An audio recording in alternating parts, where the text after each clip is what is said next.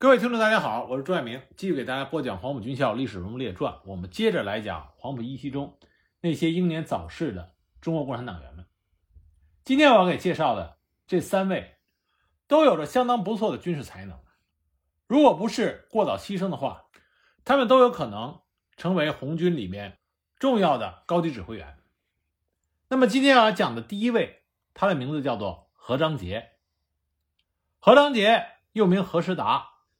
一八九六年十一月四日，出生于湖南省长沙县丁字湾勒马山一个贫苦家庭。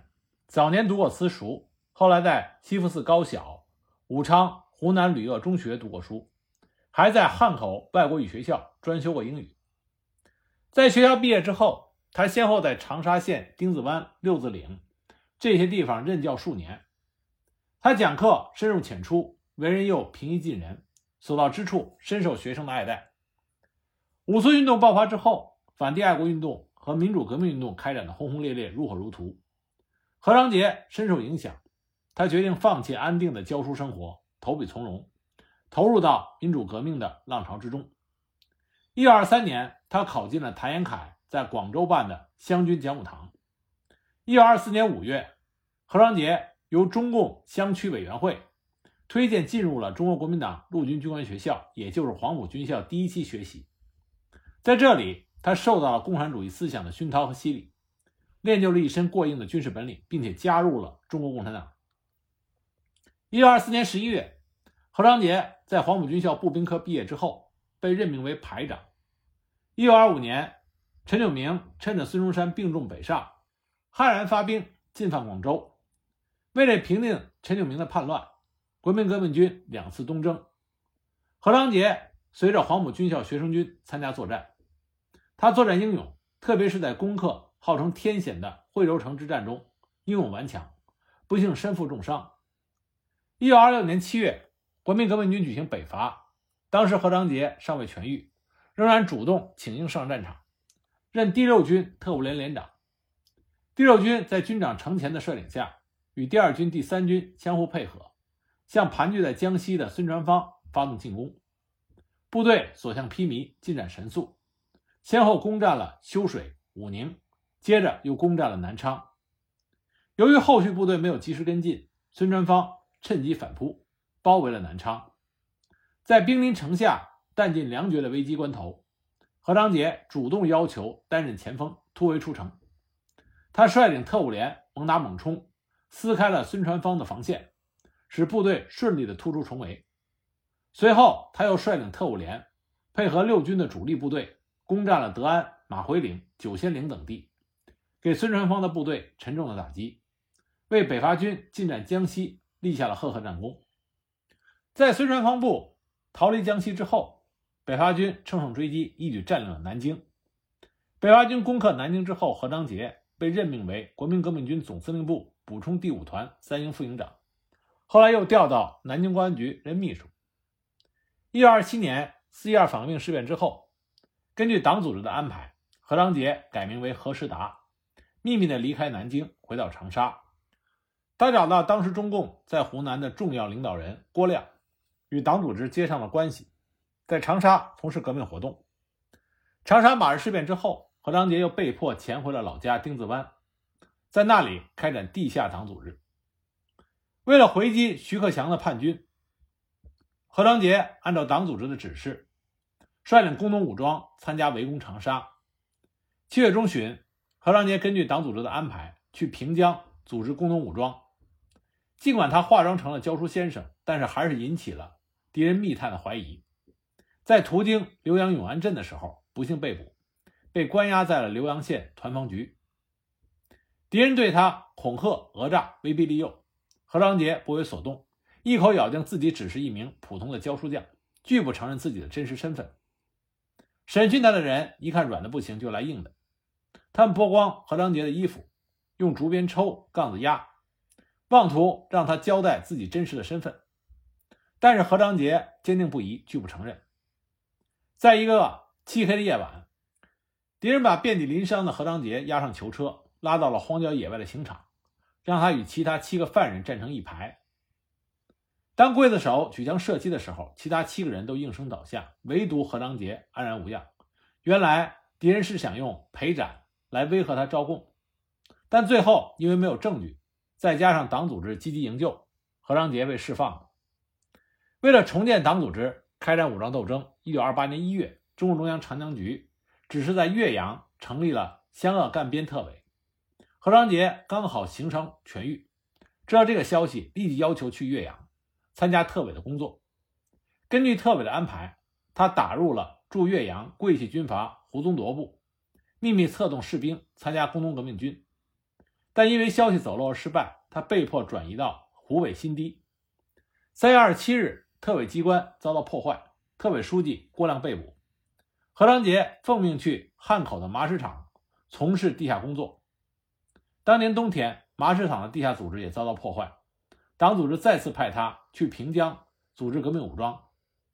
他利用社会关系打入了平江县挨护团，以协助练兵的名义进行策反活动，利用职务之便，随时注意接近团丁，关心他们的生活，同他们建立了感情，逐渐启发和提高他们的觉悟。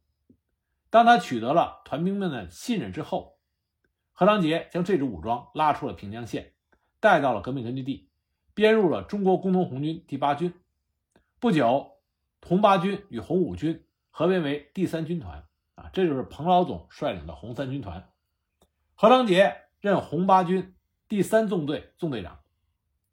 一九三零年六月底，红三军团由鄂东南挥师南下，攻岳阳、占平江。七月下旬开始攻打长沙。何长杰率领第三纵队担任正面的进攻。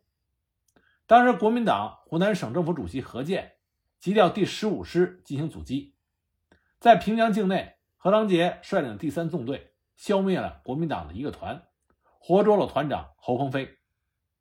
第三纵队乘胜追击，直取金井，在下达冲一带与国民党第十五师微速中部遭遇，何章杰果断地指挥部队抢占了方家坝一带的有利地形，牵制国军的进攻。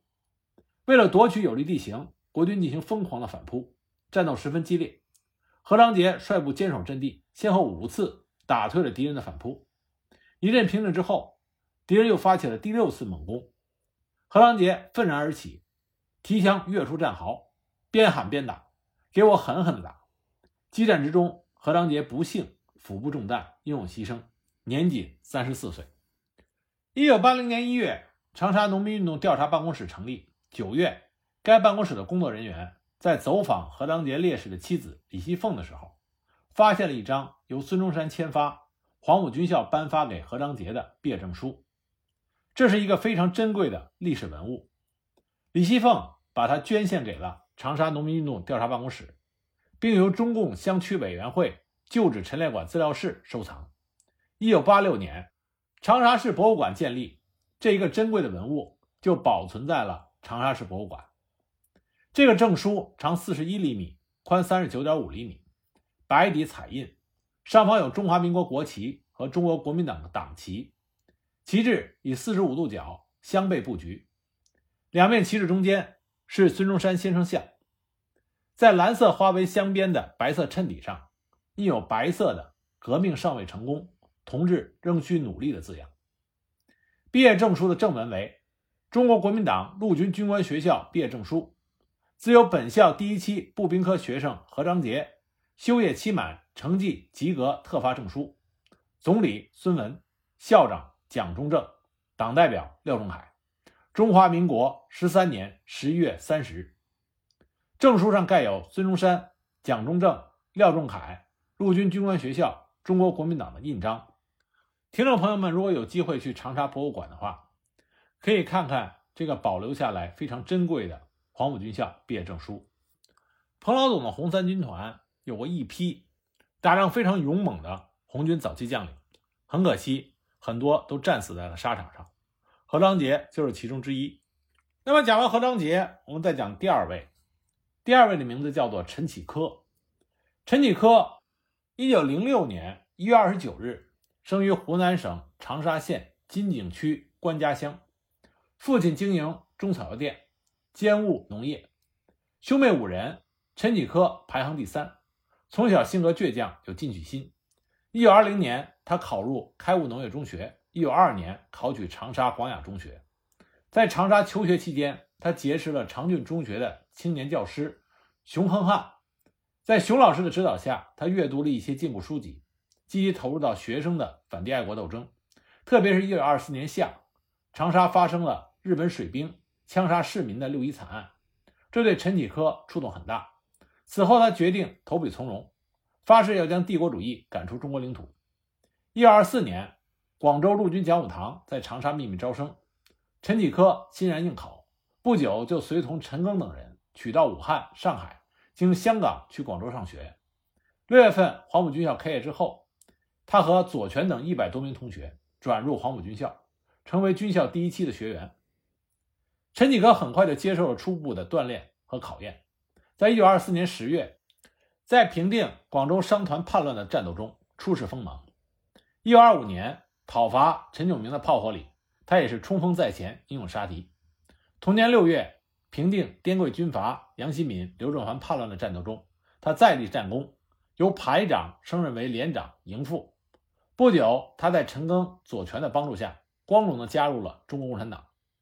此外，他还积极地从事反击国民党右派的斗争，协助周逸群组织了火星社，担任青军会的负责人。他多次用雨衣的笔名，在《青年军人》《中国军人》等刊物上发表文章，驳斥孙文主义学会。陈启科从黄埔军校毕业之后，先被分配到国民革命军第六军工作，不久又和左权等人一起。被保送到莫斯科中山大学学习，可见陈启科的优秀。年轻的陈启科，他万分激动，渴望自己能够在革命的暴风雨中搏击，把自己全部的光和热都献给这个伟大的事业，救国于水火。可是他深深的明白，革命的道路不可能是平坦的阳光大道，有坎坷不平，有流血牺牲。当时因为陈启科年轻有为，才气逼人。所以呢，有一位国民党高级军官的女儿看上了他，想跟他结婚，但是陈启科婉言拒绝了这份爱意。他认为，值此国难当头，内忧外患，男儿当以身许国，何以家为？陈启科到达莫斯科中山大学之后，继续同在这里学习的国民党右翼分子，像贺龙涵等人进行了针锋相对的斗争。他和其他共产党员紧密地团结在莫斯科中山大学中共留学生支部的周围，向校方检举揭发贺龙涵等人的阴谋活动，同时在同学中揭露孙文主义学会反共反苏的言论，帮助同学们分清革命与反革命的界限。一九二七年四月，四一二反革命事变爆发之后，消息传到了莫斯科中山大学，陈启科愤怒万分。他在中山大学中国留学生举行的讨奖大会上慷慨陈词，严斥蒋介石背叛革命、背叛人民，号召同学明辨是非，划清革命与反革命，同蒋介石做坚决斗争。他还把资本主义学会成员回国之后在报纸上发表污蔑苏联、辱骂中国共产党的文章剪了下来，冠以“请看中山大学中的败类的反动嘴脸”的标题，张贴在学校醒目的地方。既教育了同学，也打击了右派。在中山大学两年多的时间里边，陈启科刻苦勤奋，成绩优秀。一九二八年，他与刘伯承、左权等人一起被调到莫斯科伏龙芝军事学院进行深造，并且接受苏联政府的委派，先后去南斯拉夫、捷克、土耳其等国考察军事，受到了苏联政府的嘉奖。一九三零年夏，陈启科回国，几年的留学生涯。增长了他的才干，也增强了他的胆识，更加坚定了他为革命而抛头颅洒热血的决心。他先是在中央军委负责东南数省党的地下工作，努力为红军筹运军事物资，同时他还翻译了苏联的军事著作《全民军事化》一书。同年秋，他前往江西苏区，担任红三军团参谋长，由沿途党的地下党组织和地下交通站负责护送。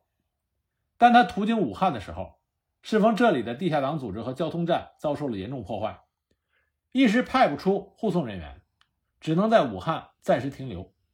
为了不引起敌人的注意，他不得不时常的变换装束、移动住处，并从事恢复当地党组织的一些活动。一天，他意外的在街上遇见前来汉口经商的胞兄陈启熙，兄弟异地重逢，分外高兴。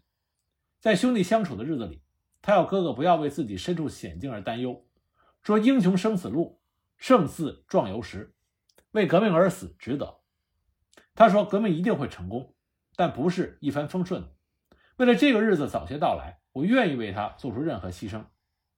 他多么希望能够回家看看自己的双亲，尽自己一份孝心，报答他们的养育之恩。但是国家的苦难，人民的苦难，而他信仰的事业还没有成功，他只能希望他的哥哥好好的赡养父母，教育后代。兄弟两个人无所不谈，感情融洽。但很快，不幸的事情还是终于发生了。一天上午，陈启科和他哥哥途经一个僻静小街的时候，遇见了一个姓罗的。原来莫斯科中山大学的同学，同窗相逢，分外亲热。但他并不知道，这个人回国以后就叛变了，当了国民党特务机关搜捕共产党人的奸细。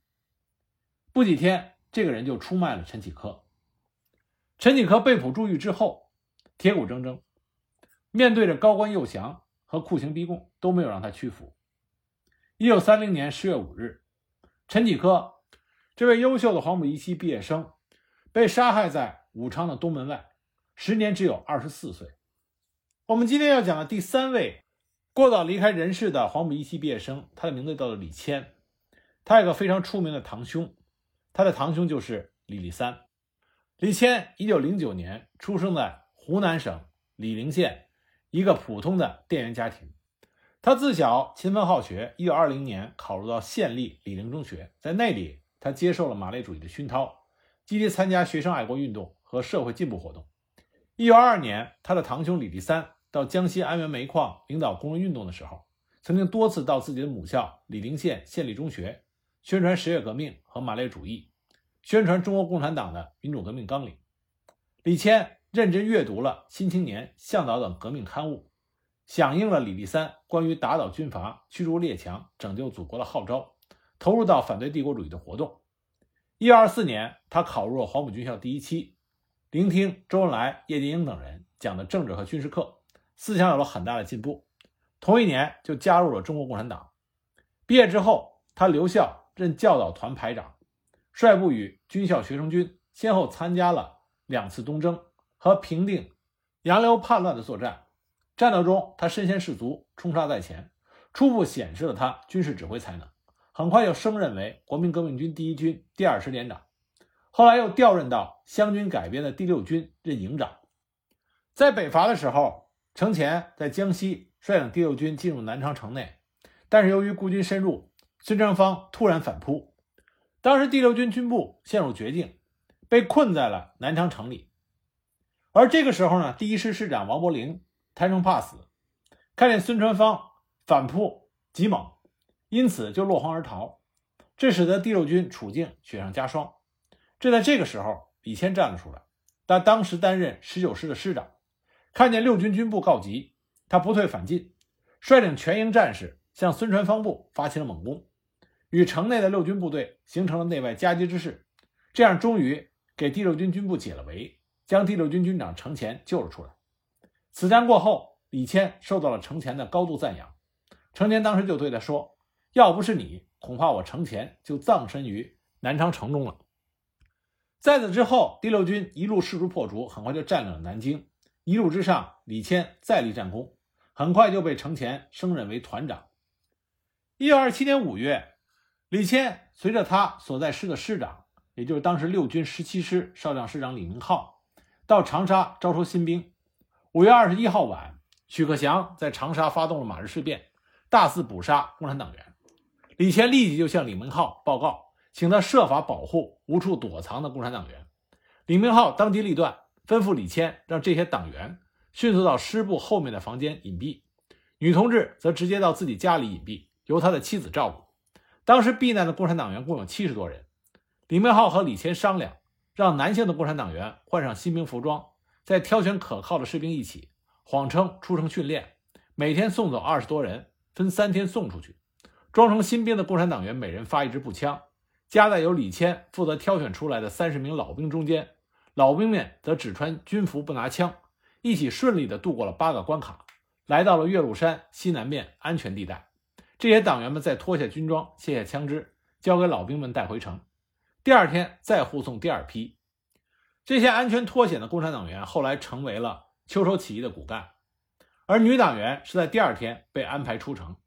当天，李明浩的妻子扮成了一个官太太，坐在一顶高级轿子里，六名女共产党员装作女佣人，分在轿子两边，夹在部队的中间。李谦带一个班在前面开路。李明浩带一个班在后面压阵，装成陪太太去郊外游玩的样子，大摇大摆地出了城。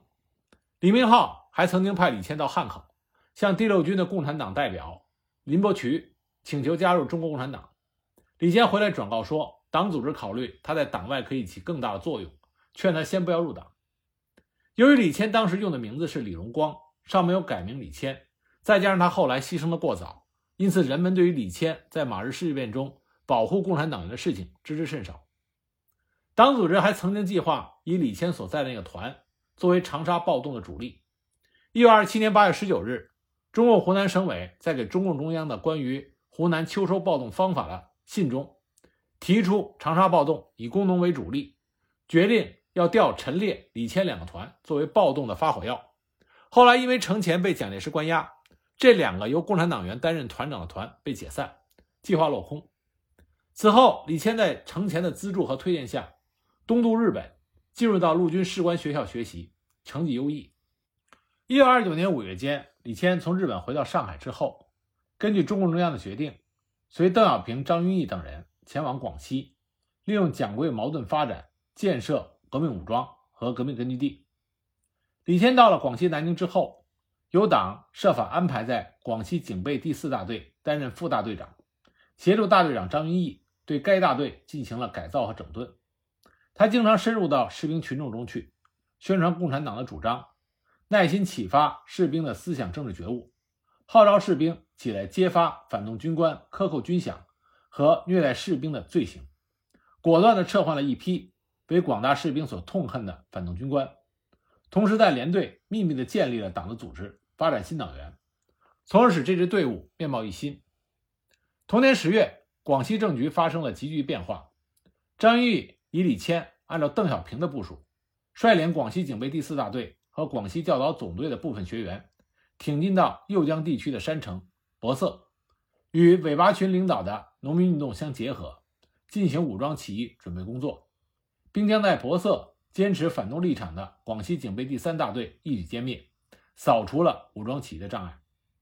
一九二九年十二月十一日，在广州起义两周年纪念日之际，邓小平、张云逸、韦拔群等人发动了博色武装起义，建立了中国工农红军第七军和右江革命根据地。邓小平任红七军前委书记兼军政委，张云逸任军长。红七军下辖三个纵队，李谦被任命为第一纵队纵队长。一九三零年二月初。桂系军阀为了阻止红七军攻打广西南宁，派桂军师长李化新为总指挥，率领四个团的兵力，向着左江革命根据地前哨隆安县城大举进攻。当时驻守县城的部队只有李谦率领的纵队直属部队和第一营的两个连，敌我力量悬殊，李谦不畏强敌，沉着的指挥部队抢占了有利地形，接连打退了敌人一次又一次的进攻。那么敌人增兵越来越多，炮火也越来越猛。为了摸清敌人的情况，李谦冒着敌人的炮火，只身爬到前沿阵地，不幸被一颗子弹射中了右臂，才被战士们扶下了火线。后来红七军主力部队相继赶来支援，经过三昼夜的激战，消灭了大批敌人之后，撤出了隆安县城，转移到东兰凤山一带。一个月之后，李谦的伤口刚刚愈合，为了扩大政治影响。和解决部队的军需供给问题，第七军的一二纵队开赴到黔桂边界开展游击战争。李谦带队从凤山县排阳区出发，一路上宣传发动群众，帮助当地建立农会、工会、妇女会等组织。为了建立红色政权、壮大革命力量，做了大量的工作。四月底，第一纵队和第二纵队穿过了百里大苗山，到了贵州军阀。王家烈的老巢榕江县城，这个县城四周的城墙都是大青石块砌的，又高又厚，再加上依山傍水，地势险要，红旗军由于缺少攻城器材，又没有炮队，尽管红旗军的战士们猛打猛冲，苦战了三个多小时，仍然无法登上城墙。那么是继续攻城还是收兵？当时大家议论纷纷。李谦仔细观察了地形，全面分析了敌我双方的情况，认为我方具有许多有利条件，所以请求军部把攻城的主要任务交给第一纵队。军部及时调整了攻城器材，决定在当天下午五时再次发起攻城。李谦率领第一纵队的战士，带着登城的云梯，跃出掩体，冒着强烈的炮火，迅速地向城墙冲去。登上城头之后，经过一番白刃战，打得守军落花流水。战斗在天黑之前结束，实现了军部提出的攻下榕江城、纪念五一节的誓言。经过这场战斗，战士们对李谦的军事才能敬佩非常，亲切地称他为张飞大队长，而张云逸也亲切地称呼李谦为张司令，意思他就是那个大闹长坂坡的张飞。军政治部主任陈浩仁。在给中共中央写报告的时候，也说李谦领导的第一纵队战斗力是最强的。打下榕江城之后，红七军筹备了一笔经费，回到右江的平瓦一带进行整顿。一九三零年十月七日，中共红七军第一次党代会在河池召开。在这次党代会上，李谦被选为前委委员。次日，红七军在河池进行了整编，全军编为三个师，李谦任第二十师师长。一九三零年十月九日，军部率领第十九、二十两个师离开河池，奉党中央的命令，准备执行攻打柳州、桂林和广州的任务。十二月底，红七军转战到湖南省武冈县，攻打武冈县城没有能够取胜，就向新宁方向转移。转移的时候，敌人以数倍的兵力在后边紧追不放。红旗军由于连续行军、频繁恶战，过于的疲劳和饥饿，很多伤病员。和辎重队的人员都已经走不动了，眼见敌人就要追上，情况危急万分。李谦断然决定自己率一个排断后，一边阻击敌人，一边鼓励掉队的战士赶上队伍。他英勇地击退了敌人多次追击，但是伤亡惨重。最后一个排只剩下排长王贵和一个战士。敌人正要包抄过来，李谦就对王贵说：“我们跟敌人拼到最后，请你留一颗子弹给我。”王贵当时心情十分沉重。但他坚定地说：“死了我王贵，才轮到师长你。”在这个关键时刻，前面的部队得到李谦带领的掩护排的情况之后，立即组织人员赶来支援，打退了敌人的追击，李谦才转危为安。一九三一年一月，红旗军折回广西，前委在广西全州召开了会议，对离开根据地以来的经验教训进行了总结，并且根据当时敌我双方的力量对比，决定放弃攻打大城市的决策。坚决反对冒险主义，迅速地将部队开往湘粤边，再到江西与中央红军会合。会后，红七军渡过湘江，向湖南江华出发。一月中旬，红七军从江华南下，到广西贺县的桂岭圩休整。为了提高战斗力，缩减了编制，将原来的两个师缩编为两个团，干部降级使用。李谦任五十八团副团长兼一营营长。二月初，红旗军转移到广东乐昌县，住在一个群山环抱的村庄，叫梅花村。这个村庄位于湘南和粤北的交接处，地理位置十分重要。前委决定一边休整部队，一边开展群众工作。第二天凌晨，军部接到情报，有一个团的敌人从连县星子北向梅花村扑来，军部决定迎击敌人，打一场歼灭战。临近中午的时候，迎击敌人的战斗。在梅花村旁边的画眉岭打响，不久，军部发现从连县和兴子北扑来的敌军部队不是一个团，而是三个团的兵力。军部决定第一营扼守梅花岭的咽喉地带，曹家坪后山高地。当大批的敌人向高地进攻的时候，李谦挥舞着驳壳枪在前沿阵地指挥，既是指挥员又是战斗员，率领部队打退了敌人的七次冲锋。太阳落山，夜幕降临之前。敌人又发起了第八次冲锋，倾尽全力企图要攻下红军阵地。而这个时候，红军这边子弹也打光了，看见成批的敌人蜂拥而来，李谦率领一个排冲杀出去，与敌人展开肉搏战。这个时候，不幸发生了，一颗子弹射中了李谦的腹腔，肠子从伤口处滚了出来。机枪连连长立刻扶住了他。李谦一手捂着伤伤口，一手指着敌人喊：“不要管我，快冲下去！”可是话音未落，身子一软就昏倒了。战士们迅速地将李谦送到了军部指挥所。邓小平、张云逸听说此事，立即赶来探望。张云逸还亲自给他喂水，周围的人都等着他快快醒过来。李谦终于苏醒了，他看见邓小平和张云逸，激动地握着张云逸的手，急切地询问阵地到底怎么样了。张云逸跟他说：“敌人已经被打退了，你的任务完成得很好。”李谦满意的点了一下头，就此合上了双眼，离开了人世。一九三一年四月二十九日，邓小平在七军工作报告中特意写道：“这次作战的损失向来未有，重要干部如李谦、张健皆战死。”全军干部损伤过半，令人痛哭。一九三零年三月，张云逸在漫谈广西革命斗争情况中也写道：“李谦同志是一位很好的党员，红七军的优秀干部，打仗勇敢，能与士兵同甘共苦，认识问题也比较正确，在工作中对我的协助最大。李谦同志的牺牲使我失去了一个有力的助手。”今天我讲的这三位黄埔一期生，他们牺牲的时候。都已经开始展示他们杰出的军事才能。何长杰是彭老登手下的三纵队纵队长，李谦是红七军的第一猛将，陈启科是红三军团的参谋长。很可惜，天妒英才，他们过早的牺牲在了战场上，或者牺牲在了敌人的屠刀之下。了解这些先烈的事迹，一方面让我们看到大时代的残酷性，但另外一方面，才能让我们深深的去体会。在大时代里，这些热血青年为国为民不怕牺牲的那种可贵的精神品质。